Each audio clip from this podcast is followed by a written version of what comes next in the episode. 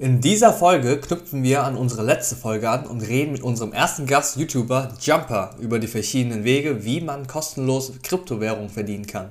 Willkommen bei den Crypto Dudes. Wir sind Yves und Neo. Wir liefern euch die wirklich relevanten Informationen, die ihr zum Thema Kryptowährung und Kryptoinvestments braucht. It's one small step for man, one giant leap for mankind. So, liebe Krypto-Dudes und Dudin, es ist soweit. Wir haben unseren ersten Gesprächspartner in unserem Podcast. Er ist ein Krypto-YouTuber und erstellt unter anderem faktenbasierte Reviews von verschiedenen Krypto-Projekten. Wir lassen ihn am besten sich selbst vorstellen. Also Jumper, willkommen zum Podcast und erzähl uns doch ein bisschen über dich selbst und was für Krypto-Inhalte du zur Verfügung stellst. Hi, erstmal vielen Dank für die Einladung. Freut mich, dass ich dabei sein kann.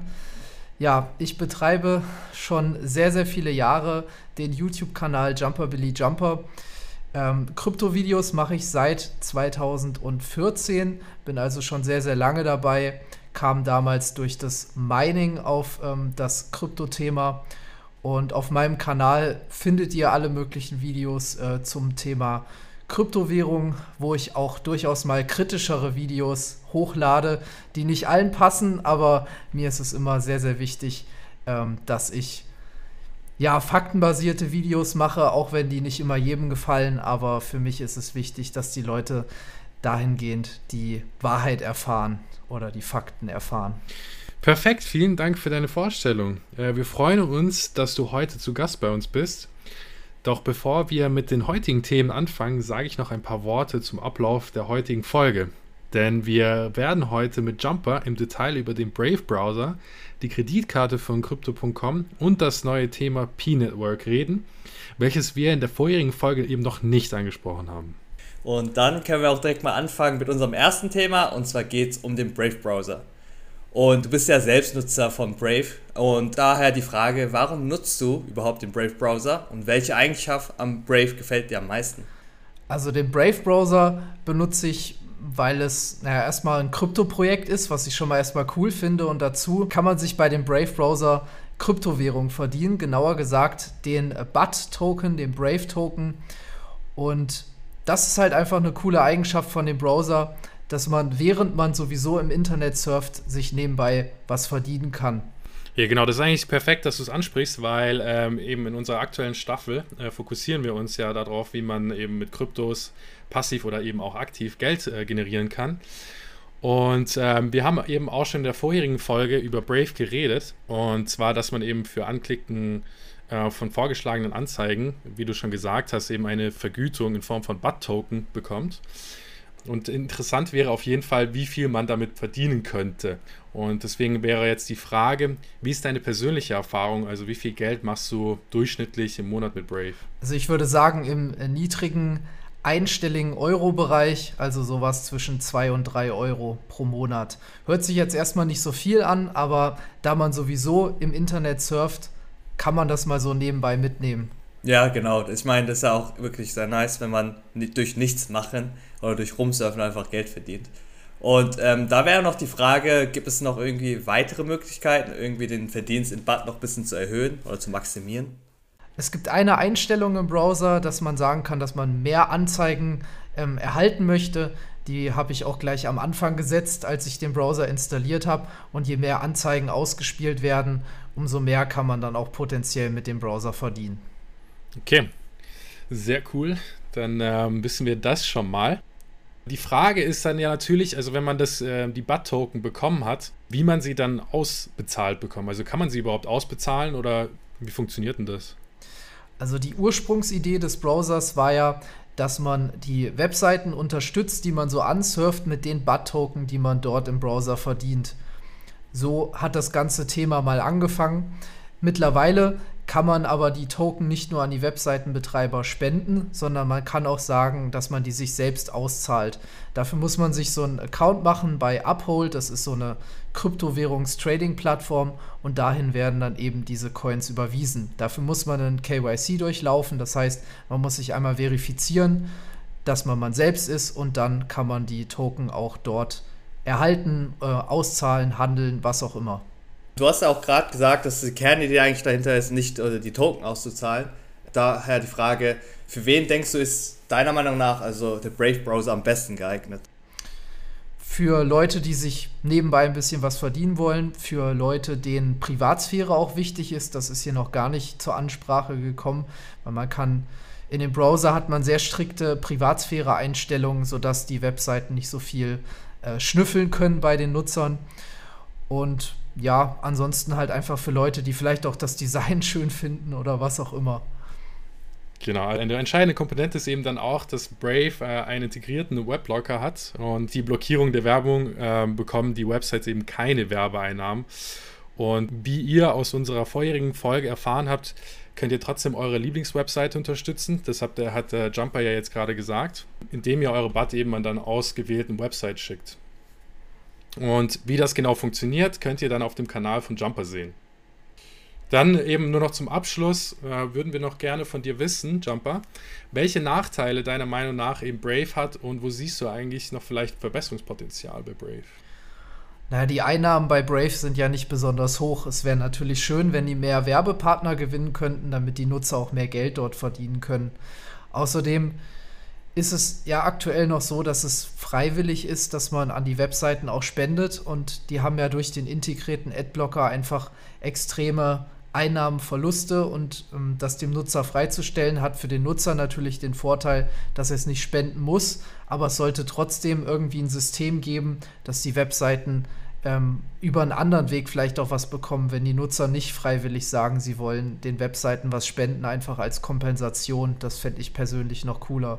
Gerade auch als Webseitenbetreiber ähm, bin ich ja selbst so ein bisschen betroffen und auch seinen YouTube-Kanal kann man da ja zum Beispiel anmelden. Und ähm, da wäre das einfach eine coole Sache. Also perfekt. Dann war es das schon zum ersten Thema, zum Brave Browser. Und jetzt komme ich schon zum zweiten Thema dieser Folge. Und zwar geht es um die Crypto.com ähm, Kreditkarte. Und in unserer ersten Folge der zweiten Staffel haben wir schon etwas darüber geredet. Und ähm, zwar, dass man in verschiedenen Stufen Cashback mit den Einkäufen über die Kreditkarte erzielen kann. Und in einem deiner aktuell, aktuelleren Videos haben wir gesehen, dass du die Karte hast und selbst benutzt. Ähm, kannst du deine persönliche Erfahrung mit uns teilen? Ja, also die Crypto.com Kreditkarte, die nutze ich schon seit, seit einigen Jahren und ich muss sagen, dass ich sehr zufrieden damit bin. Ich nutze sie im täglichen Einsatz. Ähm, ich finde es einfach cool, dass man sich nebenbei so ein bisschen dass man ein bisschen Cashback anhäufen kann, dass man Spotify kostenfrei bekommt. Ich habe auch äh, das Netflix-Upgrade, das heißt, ich bekomme auch mein Netflix äh, im Prinzip kostenfrei, dadurch, dass ich 100% Cashback bekomme. Und generell finde ich es halt einfach cool, Cashback zu bekommen. Und ähm, ja, so kann man ein bisschen Geld sparen. Ja, das ist auf jeden Fall ganz cool, weil ich meine, Warum nicht, wenn man eh schon äh, die Sachen benutzt ähm, für alltägliche Sachen? Also warum nicht dann eine Kreditkarte, die auch Cashback gibt, gell? Und äh, dann aber noch eine andere Frage, die vielleicht äh, den einen oder anderen interessieren würde. Und zwar ist es ähm, eine richtige Kreditkarte, also eine Kreditkarte ohne Limit oder eher eine Prepaid-Kreditkarte, auf die man Geld laden muss? Ja, es ist eine sogenannte Debitkarte. Das heißt, dass man nur das ausgeben kann, was auf der Karte selbst drauf ist. Also man erhält keinen Kredit von Crypto.com, sondern man muss die Karte immer aufladen und das, was drauf ist, das kann man ausgeben und mehr nicht. Eigentlich auch eng damit verknüpft. Also welche Möglichkeiten gibt es dann überhaupt Geld einzuzahlen? Also wie kann man Geld einzahlen? Ich persönlich benutze ähm, hauptsächlich die Einzahlung per Kreditkarte. Das heißt, ich zahle von einer anderen Karte auf die Karte mein Geld drauf. Man kann aber auch per SEPA-Überweisung ganz normal die Karte aufladen. Ähm, ja, weitere Wege sind mir jetzt nicht bekannt und habe ich auch noch nicht genutzt, aber ich denke, das sind die gängigsten. Ja, wir haben eben auch in letzter Folge berichtet, ähm, dass das Besondere an den Karten von Crypto.com ist, dass ähm, man sie anstatt äh, mit Fiat-Währungen eben auch mit jeder beliebigen Kryptowährung aufladen kann. Und ähm, die Frage ist jetzt, wie funktioniert das Bezahlen eigentlich mit Kryptos? Die Frage ist so ein bisschen, wird da der Eurobetrag äquivalent in der jeweiligen Kryptowährung abgezogen oder? Äh, nein, das funktioniert so nicht. Ähm, es sei denn, man benutzt diese Funktion direkt ähm, von Crypto.com, wo man ausschließlich seine Crypto.com-Tokens, die Kronos-Tokens, als Bezahlmethode verwendet. Andere Kryptowährungen muss man erstmal in Euro umwechseln, dann auf die Karte buchen und von der Karte kann man es dann ausgeben. Okay, an die letzte Frage angeknüpft so. Ähm, welchen Vorteil siehst du denn überhaupt, also mit Kryptowährung zu bezahlen, anstatt mit ähm, Fiat-Währung? Vor allem halt mit dem Hinblick darauf, dass man ja als äh, Krypto-Begeisterte ja, ähm, es eher als Geldanlage sieht. Also ich persönlich benutze das Feature gar nicht, auch nicht mit meinen Kronos zu bezahlen, weil ich das als nicht sehr sinnvoll erachte, eine Währung, die man eigentlich als Geldaufbewahrungsmittel verwendet, dass man die ausgibt. Ja, da nehme ich lieber meine Euro für und gebe die aus. Die verlieren sowieso an Wert. Kryptowährung kauft man in der Regel, weil man der Meinung ist, dass es in Zukunft weiter steigt, der Wert dieser Kryptowährung. Äh, dementsprechend äh, nehme ich die gar nicht als Bezahlmethode. Sinnvoll wäre das für mich nur, wenn man überall damit bezahlen könnte und dann eigentlich im Prinzip keine Euros mehr braucht, dann wäre das für mich eine Option, aber vorher eigentlich nicht. Ja, ja, genau, das denke ich eben auch. Das ist schon mal sehr gut. Danke für die Einblicke. Jetzt wissen wir eben, was ähm, für eine Art von Kreditkarte es ist und welche Funktionen es hat. Äh, aber wenn man sich jetzt entscheidet, die Karte zu holen, ist natürlich eigentlich wichtig zu wissen, wie aufwendig der äh, Beschaffungsprozess ist. Und da wäre die Frage eigentlich, wie schwierig war das Verifizierungsverfahren bei dir? Das reine Verifizierungsverfahren war sehr einfach, weil man noch nicht mal mit einer Person reden muss, um die Kreditkarte zu bekommen, sondern man musste lediglich seinen Personalausweis abfotografieren und so ein, ich glaube, so ein Selfie von sich machen oder so mit der Karte in der Hand. Irgendwie sowas. Ähm, jedenfalls musste man kein äh, Verfahren machen, wo man mit jemandem aktiv in Dialog treten musste. Also ich fand es sehr angenehm und es hat auch nur wenige Minuten gedauert. Also das Verifizierungsverfahren war einfach, aber wie lange hat es ungefähr gedauert, bis die Karte tatsächlich aktiviert wurde, also dass du tatsächlich dann anfangen konntest zu nutzen? das hat sehr lange gedauert. Ich glaube bei mir ein halbes Jahr oder so. Aber das war noch zu der Anfangszeit, also wo das noch extrem gehypt war und wo jeder die Karte haben wollte. Mittlerweile soll das schon deutlich besser geworden sein. Also, dass man die viel, viel schneller bekommt, wenn man sie sich bestellt. Also, ich habe wirklich etliche Monate drauf gewartet. Aber das kann man, glaube ich, heutzutage nicht mehr als Maßstab nehmen. Hm. Ja, ich denke mal auch, dass es jetzt, äh, dass sie den das Verfahren ein bisschen angepasst haben, denke ich mal. Gut, ähm, dann wäre noch eine Frage zu klären und zwar, ähm, ich glaube, so ein bisschen Thema Gebühren ist immer auch so ein wichtiges Thema. Also, welche Gebühren kommen denn da auf einen zu? Kannst du die Frage vielleicht noch ein bisschen mehr konkretisieren, was für Gebühren du dir da vorstellst oder was du dir vorstellen könntest an Gebühren? Also zum Beispiel, sagen wir mal so, ähm, Gebühren, wenn du zum Beispiel abhebst, Gebühren, wenn du zahlst, gibt es da überhaupt irgendwelche Gebühren? Ähm, gibt es da Gebühren, wenn du irgendwie, keine Ahnung, was überweist? Ähm, gibt es Gebühren, wenn du die Karte bestellst? Ähm, Allgemein sind die Gebühren bei der Karte eigentlich gar nicht vorhanden, also zumindest keine offensichtlichen Gebühren, dass sie sich am Ende vielleicht auch noch etwas einstecken, wenn es um ähm, Währungsumrechnungen geht, das mal außen vor gelassen, aber rein für das Bestellen der Karte oder für das Zahlen mit der Karte ähm, verlangen die keine Gebühren. Auch als ich mal einen Währungsumtausch brauchte von Euro zu US-Dollar, habe ich nachgeschaut und das waren fast die Kurse, die man wirklich ähm, auch bei der Börse irgendwie bekommt. Das war nur, da gab es nur eine minimale Abweichung. Also da können die nicht viel dran verdient haben. Also für mich gefühlt gab es zumindest was die Karte angeht, keine Gebühren. Natürlich zahlt man Gebühren, wenn man dort auf der Plattform tradet. Aber das hört sich doch eigentlich ziemlich gut an. Ähm, aber eine wichtige Frage ist auch, wenn man die Kreditkarte halt nutzt, also wird die überall akzeptiert oder äh, kam es bei mir schon mal vor, dass du die Crypto.com-Karte nicht benutzen konntest für die Bezahlung? Ja, das kommt ab und zu mal vor. Das hängt aber nicht mit der Crypto.com-Karte zusammen, sondern das hängt mit den Händlern zusammen, die sagen, sie wollen generell keine Visa oder Mastercards, also generell keine Kreditkarten akzeptieren. Ansonsten, wenn Kreditkarten akzeptiert waren, habe ich bisher immer mit der Karte auch zahlen können, ohne Probleme. Okay, also in dem Video, ähm, was du auf deinem Kanal hast, ähm, sieht man, dass du in der dritten Stufe bist, also die du ja bereits erreicht hast und eben bei der man äh, 3500 Euro in Kronos ähm, über das Konto eben gestaked haben muss.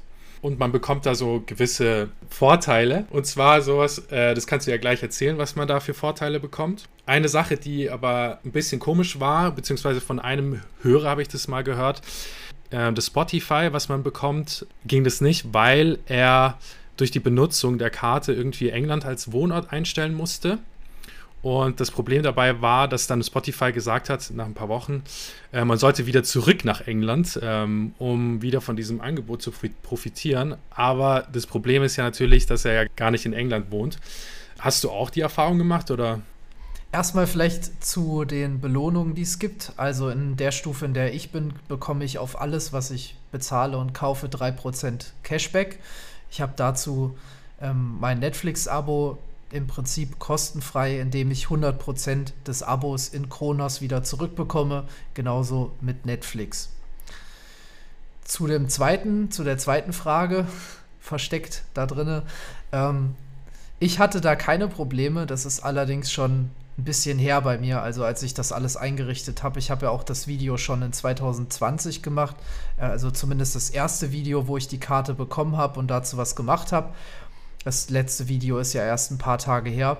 Jedenfalls da ähm, hatte ich keine Probleme, was das Thema angeht. Also ich habe wirklich einen deutschen Account dort schon gehabt bei Spotify, hatte da den Free-Account und habe dann auf den Paid-Account gewechselt und dort habe ich als Zahlungsmethode meine Kreditkarte hinterlegt und das hat äh, problemlos funktioniert. Also ihr müsst da wirklich bei Spotify ähm, dann eure Crypto.com Kreditkarte hinterlegen und dann erhaltet ihr das zu 100% in Kronos zurück.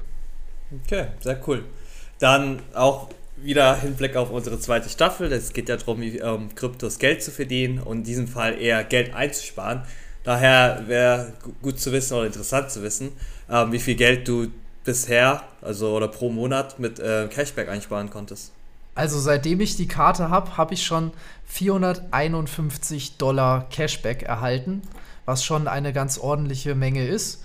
Also ich meine, wenn man das jetzt hochrechnet auf die 2 oder 3 Prozent Cashback, die ich da so über den Zeitraum hatte, musste man schon relativ viel Geld ausgeben, wobei dieser Wert ein klein wenig dadurch verwässert wird, weil man ja bei Spotify und Netflix 100% Cashback bekommt. Das fließt da natürlich auch mit ein. Ähm, aber ich habe schon eine beachtliche Summe an Cashback bekommen, also es hat sich für mich auf jeden Fall gelohnt. Alles klar, vielen Dank für die Einblicke. Ähm, das war jetzt eigentlich, was wir jetzt besprochen haben, war jetzt Brave und ähm, die Krypto Kreditkarte. Kommen wir nun zum dritten Thema von der Folge. Und zwar geht es um P-Network. P-Network will die Kryptowährung sein, die das Mining für das, die breite Masse zugänglich macht. Während die traditionelle Proof-of-Work-Methode für das Minting neuer Kryptowährungen viel unerwünschte Aufmerksamkeit auf sich gezogen hat, weil sie so viel Energie verbraucht, nutzt Pi das sogenannte stellare Konsensprotokoll. Und dieses ermöglicht es Nodes, Transaktionen in einem dezentralen Logbuch zu validieren und einen Konsens über die Reihenfolge der neuen Transaktionen im Logbuch zu erzielen. Ein entscheidender Unterschied besteht darin, dass die Währung über eine Smartphone-App gemeint wird. Auch wenn es so aussieht, als ob dies viel Energie verbrauchen würde, argumentieren die Macher des Pi-Netzwerks, dass dies nicht der Fall ist. Denn sie sagen, Pi sichert sein Logbuch, wenn sich die Mitglieder gegenseitig als vertrauenswürdig einstufen. So entsteht ein Netzwerk von ineinandergreifenden Sicherheitszirkeln, die bestimmen, wer Transaktionen durchführen darf. Dieser Ansatz ermöglicht das Kryptomining auf dem Smartphone, indem er die bestehenden sozialen Kontakte nutzt und das ohne Kosten, ohne Batterieverbrauch und mit einem geringen ökologischen Fußabdruck. Innerhalb des Pi-Netzwerks gibt es vier Arten von Nutzern. Erstens sind es die Pioneers, Sie nutzen die P-Network-App jeden Tag, um zu bestätigen, dass sie kein Roboter sind und meinen die Kryptowährung von P-Network. Äh, sie können auch Transaktionen von anderen Pioniers anfordern. Das zweite ist äh, Contributors. Diese nutzen die App und erstellen eine Liste von Pioniers, die sie kennen und denen sie vertrauen. So, jetzt kommen wir zu den Ambassadors und sie machen neue Nutzer mit der P-App bekannt Und zu allerletzt gibt es noch die Nodes, diese dienen sowohl als Pioneers als auch als Contributors. Aber sie führen auch die P-Node-Software auf ihren Computern aus. Sie sind für die Validierung von Transaktionen und die Schaffung des Vertrauensnetzwerks verantwortlich, das dabei hilft. Als Pioneers äh, kann man also P-Token meinen, indem man einfach eben nur einmal am Tag auf einen Knopf drückt.